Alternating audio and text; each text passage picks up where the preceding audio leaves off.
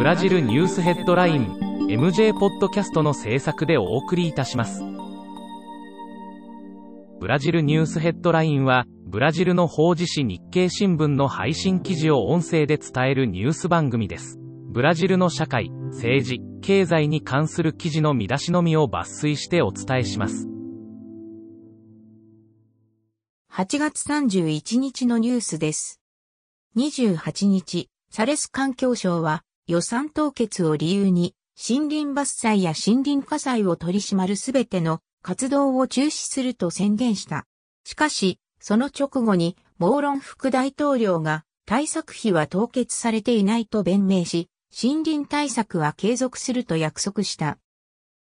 同日、チリ統計員は第2四半期の失業率が13.3%に達したと発表した。この値は前期比で1.1%、昨年同期比で1.3%高い。30日、夫殺害指示容疑で起訴されているフロルデリス鍵の養子たちが別事件に関する証言を行った。31日、先住民の人権保護で国際的にも知られるカイアポ族のラオニ州長89歳が新型コロナに感染したことが公表された。